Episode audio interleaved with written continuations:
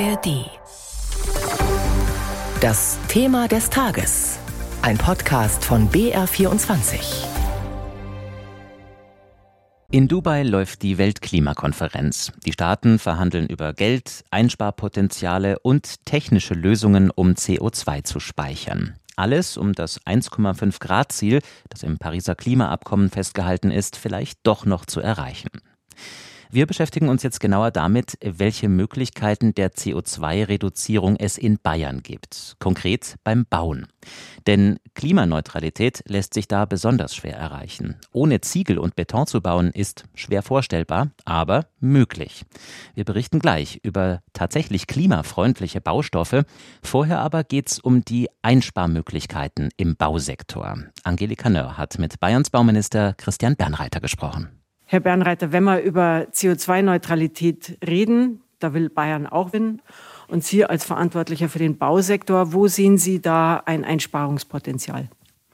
Ja, wir bekennen uns klar zu unserem Ziel.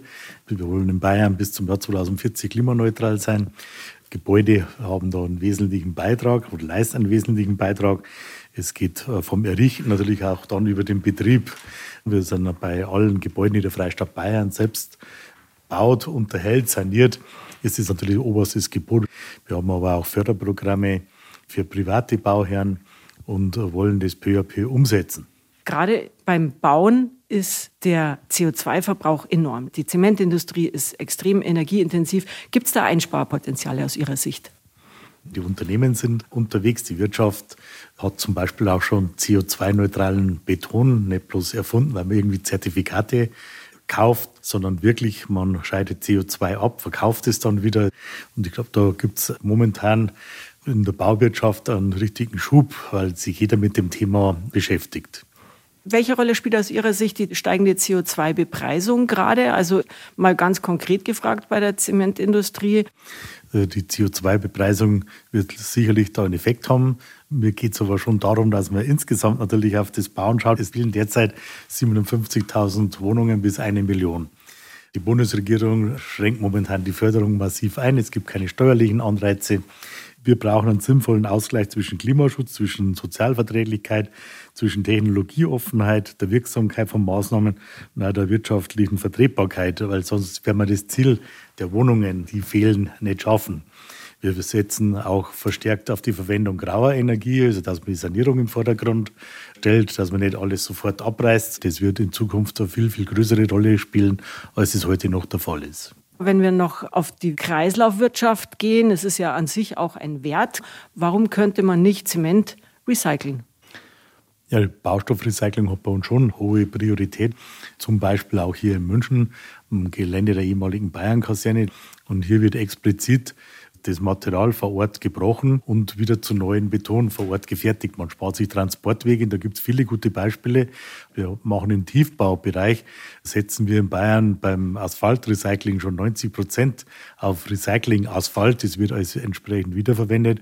Wir haben auch gemeinsam das Umweltministerium und, und unser Bauministerium eine Bundesratinitiative auch erfolgreich durchsetzen können dass wir den Einsatz von Recycling-Baustoffen bis zum Jahr 2025 um 20 Prozent steigern.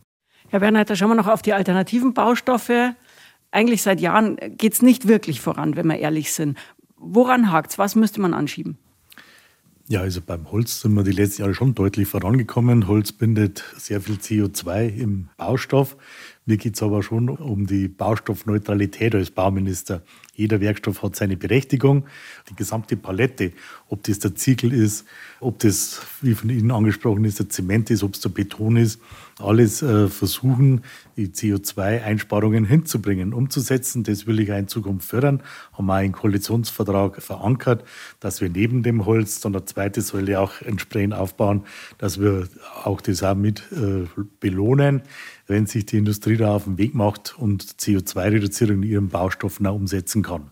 Und ganz neu zu denken, also wenn wir Werkstoffe nehmen, die wirklich alternativ sind, Holzbau jetzt mal ausgenommen, weil das würde ich jetzt fast nicht mehr als alternativ sehen, sondern wirklich was Lehmbau, was Paludikultur angeht, da müsste man doch eigentlich einen doppelten Gewinn haben, wenn ich im Sinne habe, wirklich CO2-neutral zu bauen. Ja, ich bin auch dafür offen. Es muss halt alles entsprechend untersucht werden. Es müssen die Materialfähigkeiten entsprechend auch nachgewiesen werden. Alles, was dem Ziel dient, ist ja gut und es muss aber auch dem Ziel dienen, dass man bezahlbare Wohnungen hinbringt, die ja die Standfestigkeit hat. Dann bin ich für alles sehr offen. Bauminister Christian Bernreiter über CO2-Einsparmöglichkeiten beim Bauen und das Potenzial für neue Baustoffe, zum Beispiel aus Paludikultur, also aus Moorpflanzen. Daraus kann man sogar Baustoffe mit einer positiven Klimabilanz produzieren. Welche Chancen es da gibt, das hat Ursula Clement recherchiert. Ein Besuch bei Anja Schumann.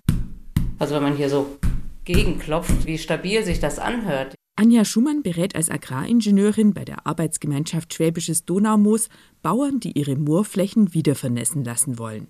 Sie hat bei ihr zu Hause zwischen Bad und Küche seit neuestem eine Wand aus Strohbauplatten. Und das Beste an dem ganzen Ding ist ja, dass du das mit den Paludikultur machen kannst. Paludikultur. Damit ist die Landwirtschaft auf nassen Moorböden gemeint. Also wenn die Bauern zum Beispiel Sumpfgräser anbauen, aus denen man hinterher Papier, Möbel oder eben Trockenbauplatten und Dämmstoffe machen kann. Wenn man die Entwässerung von trockengelegten Mooren stoppt, stoppt man auch die CO2-Freisetzung aus den Moorböden, die auf entwässerten Flächen 30 bis 40 Tonnen Kohlendioxid pro Hektar und Jahr beträgt eine besonders billige und wirksame Art, das Klima zu schützen. Und wir haben jetzt die neuesten Untersuchungen, da haben wir jetzt nicht nur die 30 bis 40 Tonnen CO2-Einsparung pro Hektar und Jahr, sondern bei Paludikulturen bis zu 53 Tonnen. Der Anbau von Sumpfgräsern liefert die größte Klimaschutzleistung, die man bei der Landnutzung überhaupt erreichen kann, hat das PSC, das Moorforschungszentrum in Weinstefan, herausgefunden. Wenn die Sumpfgräser als Baustoff genutzt werden, dann ist das in den Gräsern zusätzlich gespeicherte Kohlendioxid auf Jahrzehnte im Gebäude fixiert. Und die Klimaschutzleistung wird dann noch mal viel höher, wenn die Bauplatten aus Moorpflanzen Gipskartonplatten ersetzen, bei deren Herstellung große Mengen Kohlendioxid in die Luft gehen. Marcel Burgstaller, Chef der Firma iStraw in Kirch an Schöring, vertreibt Produktionsanlagen für Bauplatten aus Stroh oder eben Paludigräsern. Wenn Sie jetzt heute eine Lizenz bei mir kaufen würden, in einem halben Jahr haben Sie eine Produktion da stehen und können starten zu produzieren. Also ich denke schon, dass wir das Thema Moorrettung und Paludikultur gut auf die Kette bringen. Und im Bauwesen ist es natürlich ein, ein Gamechanger. Ja. Ein Gamechanger ist nötig, damit die Baubranche bis 2045 klimaneutral wird. Und der Druck, anders zu bauen, wird bereits in den nächsten Jahren durch die CO2-Bepreisung zunehmen. Momentan fehlt es bei den Baustoffen aus dem Moor allerdings noch auf beiden Seiten.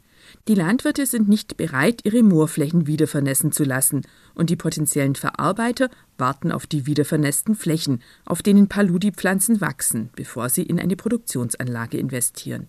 Matthias Trösler, der Leiter des Moorforschungszentrums in Weinstefan.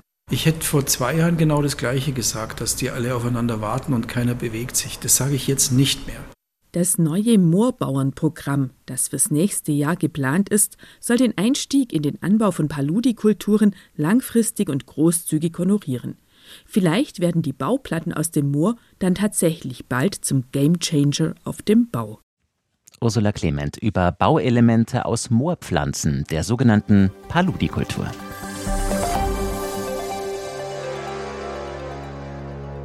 Hallo, ich bin Eva Maria Lemke. Unser Podcast Dark Matters Geheimnisse der Geheimdienste geht weiter. In Staffel 1 haben wir euch von den deutschen Nachrichtendiensten erzählt. Jetzt, in der zweiten Staffel, gucken wir raus in die Welt. Die Geheimdienste anderer Länder, die wirken ja noch um einiges mysteriöser als unsere eigenen, weil sie die Lizenz zum Töten haben, weil sie Weltgeschichte schreiben und manchmal auch richtig schmutzige Methoden anwenden. Giftanschläge, brutale Terrorattacken, russische Spione in Deutschland. Jede Woche schauen wir uns mit unseren ARD-Experten einen Fall an, der die Tür zu einem Geheimdienst ein bisschen öffnet und uns Dinge verrät, die wir eigentlich nicht wissen sollten. Dark Matters in der ARD Audiothek und überall sonst, wo es Podcasts gibt.